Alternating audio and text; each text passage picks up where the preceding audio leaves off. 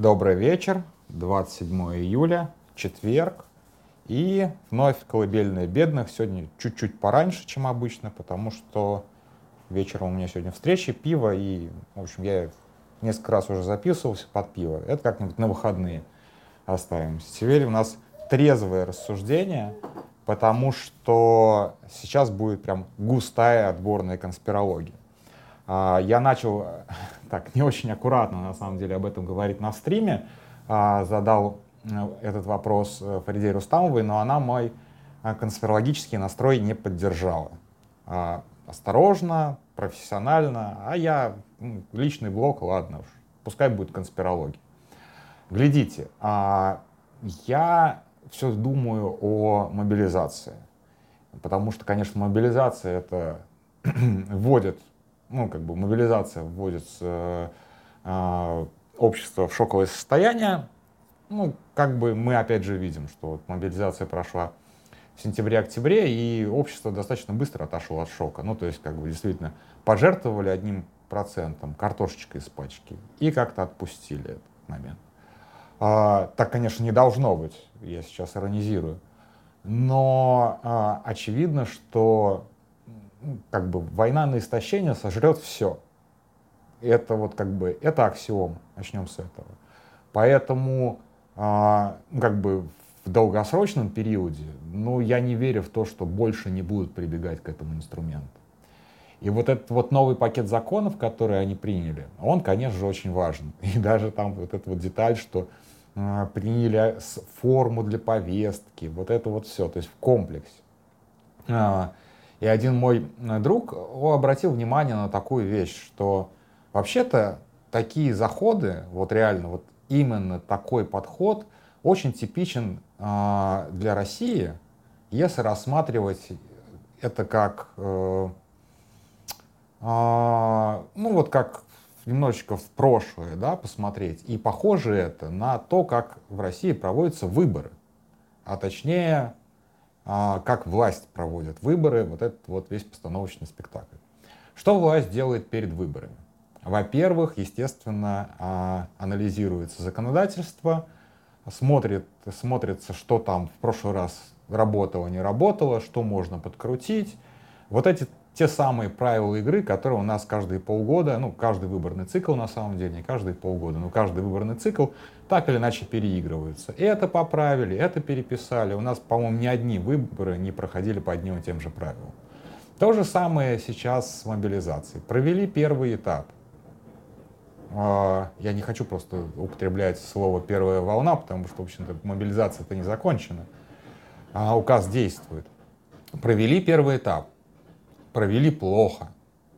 Люди разбегались, люди не ходили, у людей было миллион лазеек не попадать на войну, они ими активно пользовались. А, государство набрало совершенно, видимо, не тех, кого хотело набрать, а тех, кого набрало, не понимало, что с ними делать. Ну вот это вот все. Поэтому, естественно, к следующему этапу нужно подкрутить законы. Такой, сделать такой fine-tuning. То есть это же не какой-то большой закон они приняли. Они приняли кучу мелких законов, и мне там сейчас в боты, в э, реплае пишут, не надо путать мобилизацию и призыв. Эти правила касаются призыва, а, а не мобилизации. Эти правила касаются военнообязанных.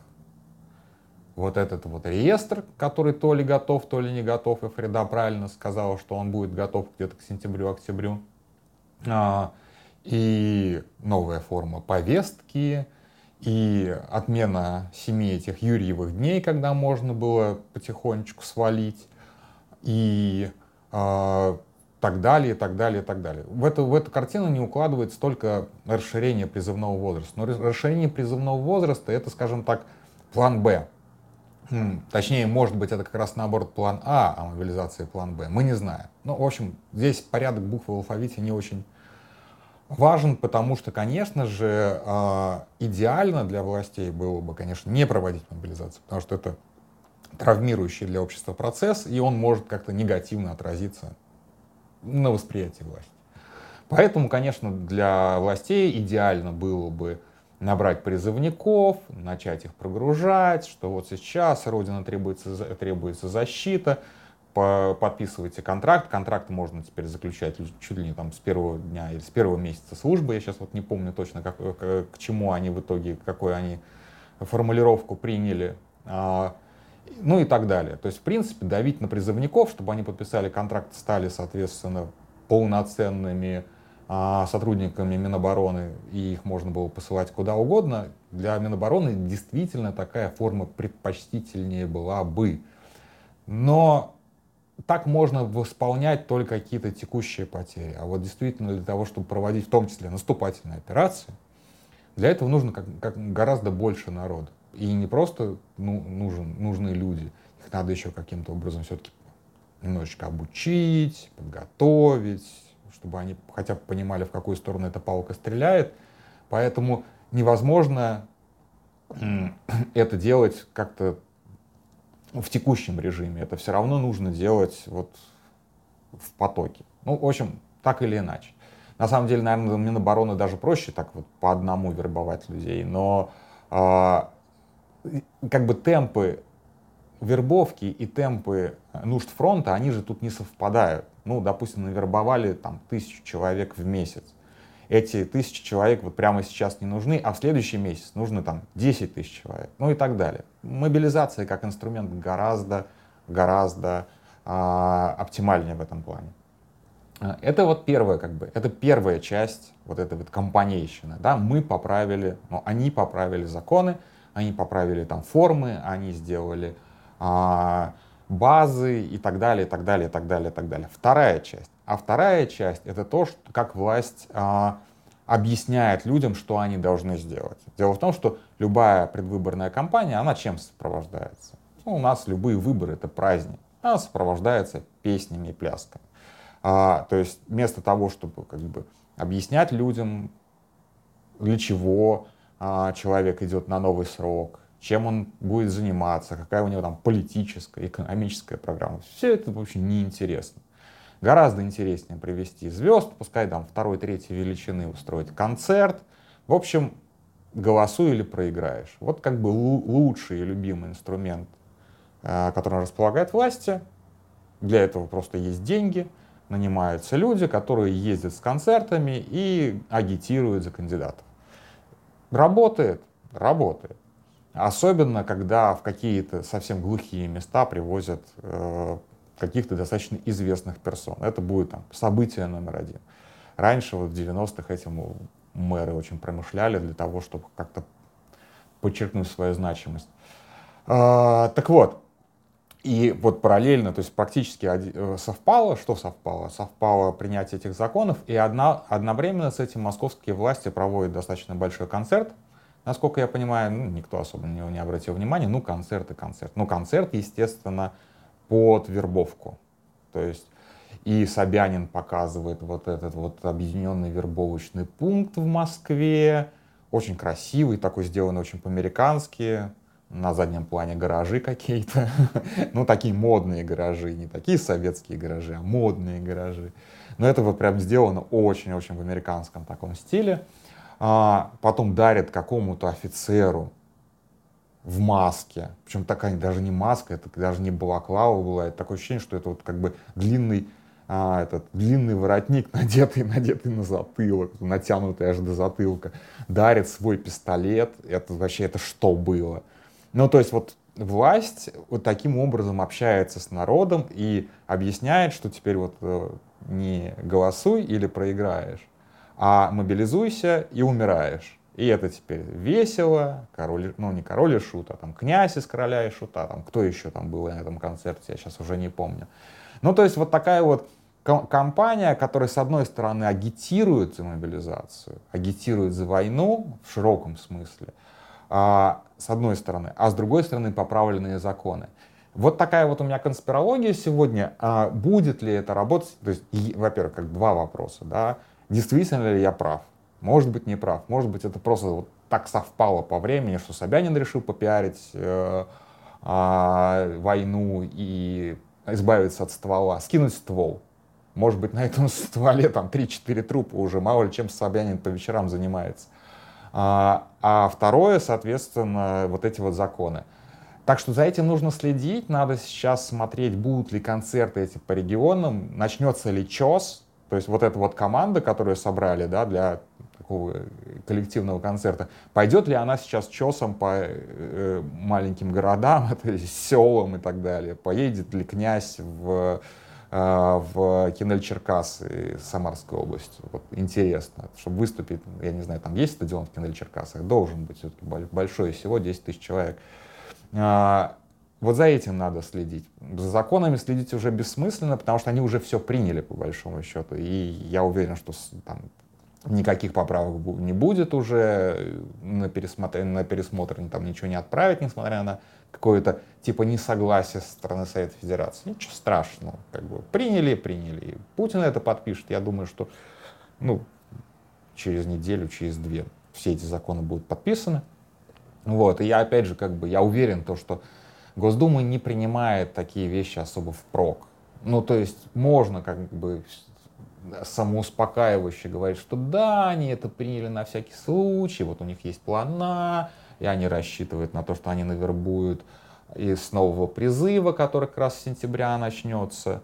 А, а может быть, соответственно, э, эти законы нужны только для того, чтобы ну уж если совсем дела на фронте будут плохи, но на самом деле я думаю, что это основной план. Расчет на мобилизацию, мобилизация а, в какие-то достаточно скорые месяцы. И тут меня, естественно, поправляют. И вот здесь правы все, кто меня поправляет с моей конспирологией. Потому что она совершенно не вяжется с а, тем событием, которое нас ждет в марте. В марте у нас предстоят выборы, на которых Путин тоже должен победить. И очевидно, что новая волна мобилизации будет противоречить э, выборам. Ну, понятно, что, опять же, с нашей манипулируемостью выборами, в принципе, Путин победит, большие-большие кавычки тут. А, и если мы, там, если у нас 10 волн мобилизации пройдет, ну, просто как бы без вариантов. Потому что, в общем-то, выборы, скорее всего, будут так плюс-минус безальтернативными. Мы так и не нашли, кстати, до сих пор отвратительного либераху в качестве объекта, объекта э, уничтожения. А, то есть непонятно вообще, в каком формате будут эти выборы. Вряд ли их будут отменять, вот честно, да, но как совместить желание провести мобилизацию с выборами? Возможно, план в том, чтобы сделать эту мобилизацию каким-то образом интегральной частью этих выборов. И здесь у политтехнологов, ну, действительно непростая задача. Да? Я не буду им сочувствовать сейчас. Я считаю, что политтехнологи вообще гады, в принципе, как люди, да. А э, политтехнологи, которые занимаются вот такими компаниями, даже не компаниями за Путина, это еще можно там объяснить некой там профессиональной как бы этикой, как адвокаты защищают самых больших мразей, никаких проблем. Так и политтехнологи типа могут работать на Путина но политтехнологи, которые будут работать на э, кампанию мобилизации, это однозначно просто враги человечества. Это просто худшие люди на Земле. Это люди хуже Путина, потому что Путин может быть там сошел с ума или заблуждается. Эти люди не заблуждаются и не сошли с ума. Они идут просто на запах денег. Вот, так что вдруг кто-то таких политтехнологов знает, кто занимается сейчас этой задачей, так скажем, передайте им большой привет. Вот, я думаю, что, в общем-то, люди а это обычно достаточно молодые, и в отличие от Путина, жить еще будут очень долго. Поэтому на скамье подсудимых мы уж точно их увидим. Так что вот такая вот у меня мрачнейшая сегодня конспирология, э, нормально, наверное, для четверга. Э, и я не настаиваю на том, что я сто процентов прав. Но мне кажется, эта схема достаточно красивой для того, чтобы быть реальной. Да, конспирологи обычно так и действуют. Они придумывают красивую схему, а потом в нее верят. Но я нет, я считаю, что это, ладно, окей, это гипотеза, которую я выдвинул, и за которой я предлагаю последить. Последить за концертной деятельностью, последить за пиар-активностью, последить за тем, как все это будет реализовываться, к чему будет идти. Я, времени осталось на самом деле не так много по сравнению с тем, сколько идет война. Война идет больше полутора лет. До, собственно, марта осталось ну, совсем ну, чуть времени. А до, соответственно, а, года, как была прошлая мобилизация, тоже осталось чуть времени. Вот и мне кажется, что какие-то вот эти вот а, какие-то вот эти вот месяцы, как раз сентябрь, октябрь, соответственно, март, вот за ними надо будет следить, они будут ключевыми в какой-то мере. Возможно, мобилизацию отложат на после выборов. Но тогда армии придется очень тяжко. Возможно, да. Вот эту вот версию я бы тоже рассматривал, что сейчас... И тут еще важный момент, который связан тоже с выборами. Я думаю, что под выборы Путину потребуется какая-то большая победа. А чтобы одержать такую большую победу, ему потребуются большие ресурсы человеческие. А, и тут опять без, не, не обойтись без мобилизации, так или иначе, потому что, ну, я, опять же, мы видим, что происходит на фронте, и, ну, не выдержит еще полгода без пополнения эта армия. Мобилизация дала и гигантский толчок в плане обеспечения людскими ресурсами, и а, пропаганда тоже, как бы, которая тянет э, там, добровольцев в больших кавычках на фронт, тянет, ну, опять же, там, вербовка зэков, все это там, дало какой-то импульс, отсрочивает что-то неизбежное, но это все, ну, как бы, ну, извините, но это капля в море по сравнению с тем, что дает мобилизация. Мобилизация — это одновременно сотни тысяч людей. Не в день по 30-50 человек, а 100 тысяч за раз. 100-200 тысяч за неделю, там, да, 300 тысяч за неделю. Конечно же, для власти это было бы гораздо удобнее. Короче, я смотрю на это и понимаю, что, в общем-то, вариантов немного. Рано или поздно, это как тяжелые наркотики, да, рано или поздно они передознутся ими. А, вот, и времени тоже не очень много. Поэтому до марта смотрим, следим, может быть, сразу после мартовских выборов будет что-то такое. Но в любом случае мы э, должны быть готовыми и понимать, что если вы находитесь в России, что у вас тоже должен быть и план А, и план Б. Вот у них есть план А и план Б, и у вас должен быть план А и план Б, и ни один из этих планов не должен включать поездку на фронт. На этом я с вами прощаюсь. А, да, наверное, завтра. Я надеюсь, что завтра у меня тоже будут силы записать голосовуху. Всем пока!